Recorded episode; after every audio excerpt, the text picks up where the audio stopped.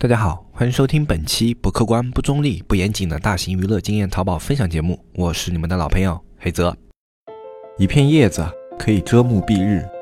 一番良言可以醍醐灌顶。我们在前方披荆斩棘，希望后来者一帆风顺，共享商业智慧，共享创业成功。欢迎收听本期纸木淘宝内训。那么看到今天这一期标题呢，可能有的听众朋友会觉得很奇怪啊，就为什么完美主义它会是创业的敌人？在很多人的固有印象里面啊，完美主义应该都是一个比较好的事情啊，我做什么事情都力求完美，这应该是个比较好的心态，一个比较正确的心态。那么这样的一种心态，它为什么会去成为创业的敌人呢？我们今天就跟大家来聊一聊这样的一个话题。其实，在我们以前的节目里面，我们跟大家说过类似的一些内容啊，就跟大家说过啊，我们做创业、做淘宝，我们都不要太过于完美主义，我们要有舍有得，因为一个人的精力是有限的。但是我们以前呢，跟大家说的更加类似于像是经验啊，像我们自己走过来的一些总结归纳。但是呢，其实这样一个主题，就完美主义不适合用来创业这样的一个命题呢，它是可以有一定的理论支撑的。那这个理论是什么呢？那么这个理论其实是经济学上特别特别有名的一个原理，叫帕雷托原理。帕累托原理的说法有很多，它可以叫二八定理、八二定理，或者说少数重要原理、少数重要法则等等等等。那我们的节目呢，就管它叫帕累托原理。那帕累托原理它的具体内容是怎么样的呢？你可能在其他的地方也听过。帕累托原理呢，是由意大利的经济学家帕累托发现的一个现象。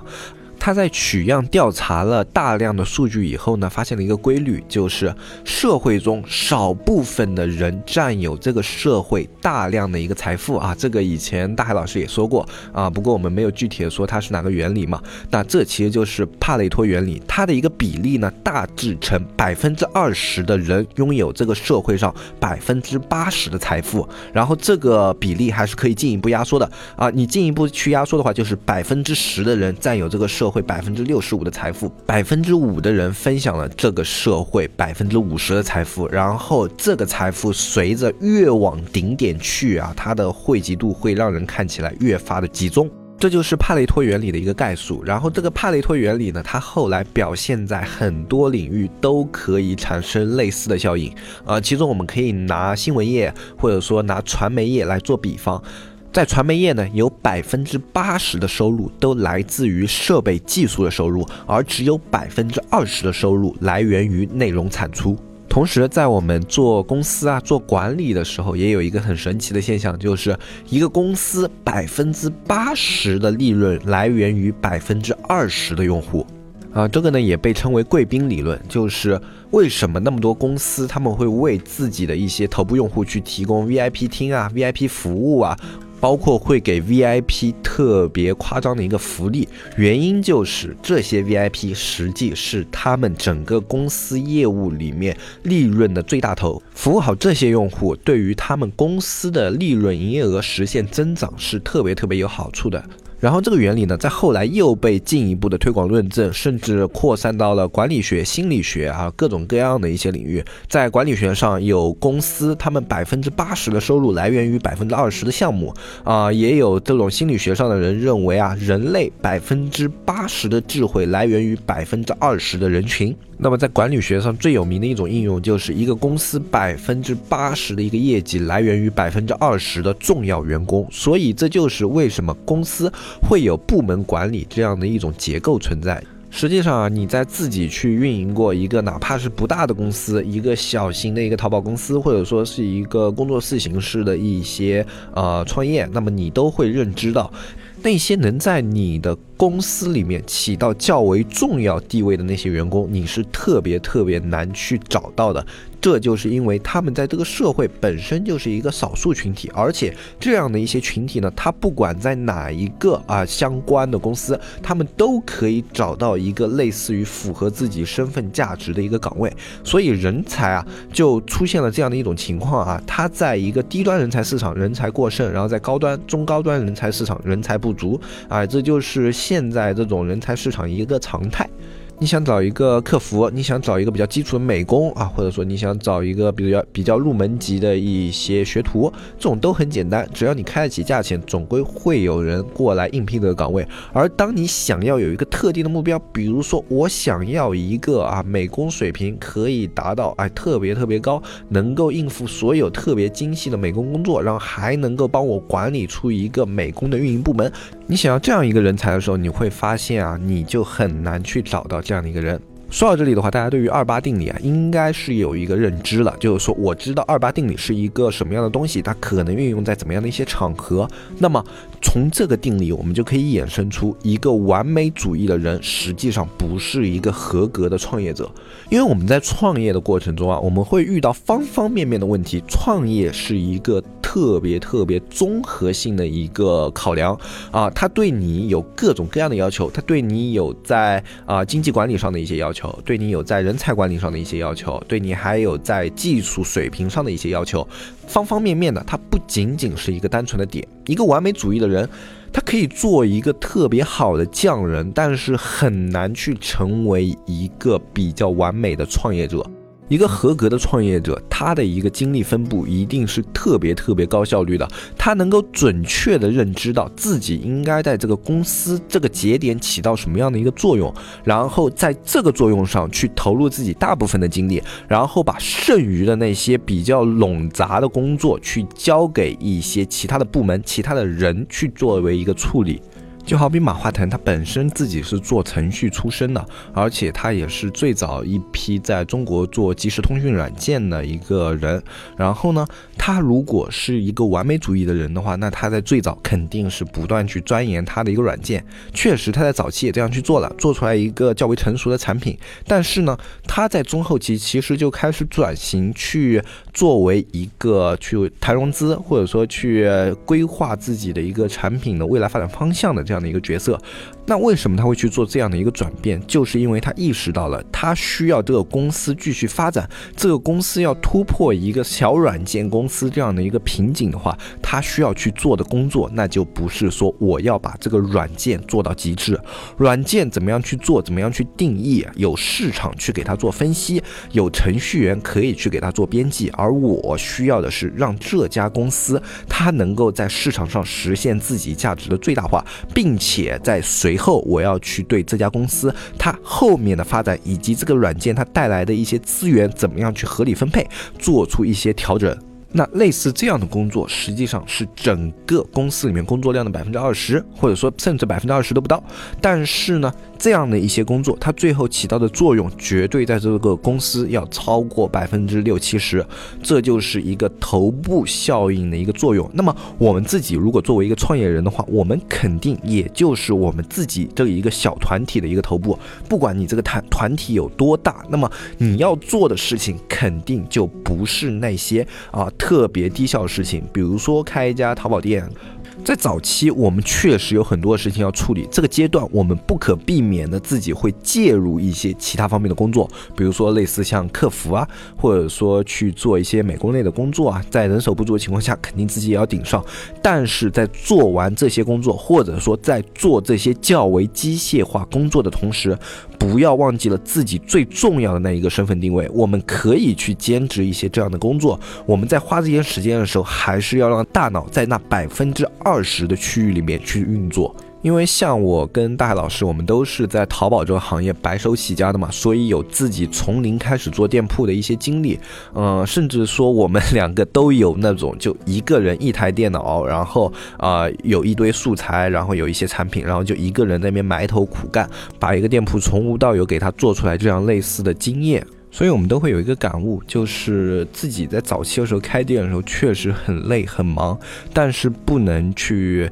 被压抑在，或者说被沉浸在这样的一种忙和累的这样的一种感觉之中。因为其实实际上啊，人对于自己是有一种啊自我安慰的指标的，就好像我现在做一个淘宝店，那么我在早期的时候，我今天我做了美工的工作，我也接了很多的客服，也卖出去一些货，然后一看时间啊，已经十点十一点了，然后这个时候想，哎，我今天已经做了很多的事情了，那么我今天已经啊对对得起我这一天了，对吧？那么我接下来就可以好好的去休息。了。实际上，你做的这样的一些工作啊，它是没有特别大的意义的，它就是属于工作里面的百分之八十。你花了很多的时间做了这百分之八十，但是最关键的百分之二十，你因为忙和累，在最后应该去考虑的时间没有去想。比如说，我明天店铺啊这样的一个款，它的一个上新策略应该是怎么样的？它最后这个上新了以后效果应该是怎么样？如果效果不好，我应该会会对它去做怎么样的一些修改？这样其实是在淘宝早期那百分之二十的工作，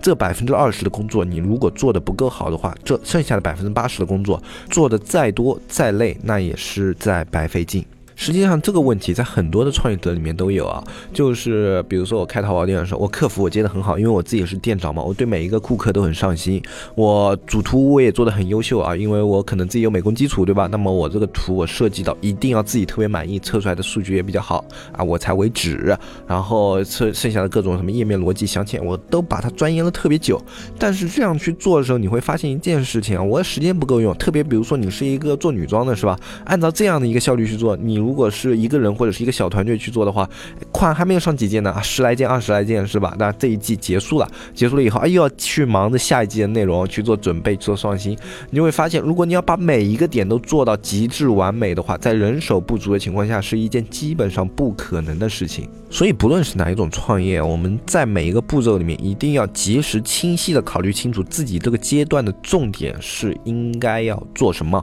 啊，实际上啊，像我们最近也有遇到这样的一个。问问题啊，我们之前的话不是在做滴答课的程序更新嘛，但是程序的更新卡顿了，就导致我们在前端的一些推广无法落地。那么我们在遇到了这样的一个问题以后，大概也有卡了大概有小半个月啊，到现在其实应该算有大半个月了。那么这样的一个时间里面啊，我们去调整了很多方案，在所有的调整方案都不行的情况下，那么马上就。确定我们的当前重点是什么？我们当前的重点应该是要把前端市场开拓出来。那么就把小程序这个问题放到一边，然后去把前端的市场这一块市场去给它马上进行落地啊！这是我们近期自己真实遇到的一件事情。实际上，你换上一些偏完美主义的创业者，在这一步可能就彻底的卡住了，因为他一定要力求这个程序出来是没有任何问题的，给客户完美的体验啊，甚至连一些小瑕疵。词都不能有啊，就有一点点问题，我就要把它改到极致的一个完美啊，然后再进行去上线。其实每一个客户都在渴求这样的软件，但是没有一家公司会说我要把一个软件做到一点问题都没有再给你上线的，其实特别特别少啊。最明显的其实是国内的那一些游戏软件，一个游戏你做的再完善、再怎么样的一个优秀，它在上线之后往往都会有 bug 存在。好一点的公司，像网易、腾。腾讯这样人力充足的公司，他们做出来的一些游戏，旗下工作室的那些游戏，可能 bug 较少；而一些小作坊、小工作室现在上线的一些手游啊，就往往存在着一些 bug 方面的问题。这样的 bug 对于用户来说肯定是不好的体验。那么实际上对于他们来说，他们知不知道有 bug 呢？所有人其实都知道，游戏不管做成怎么样，一定会有一些漏洞在里面。那么他们不会说我要把所有的漏洞我自己内部测试，或者我找一批人测试，测到完全没有。然后再去上线，这是不可能的一件事情。他们会尽力啊，人力充足嘛，我就多做一点测试；人力不足，我就少做一点测试。那么我最最重要的目的，游戏是要赚钱，所以在能够拿出一个完整的作品的时候，我就需要它来产生它最重要的作用。这种运营策略才是比较正确的。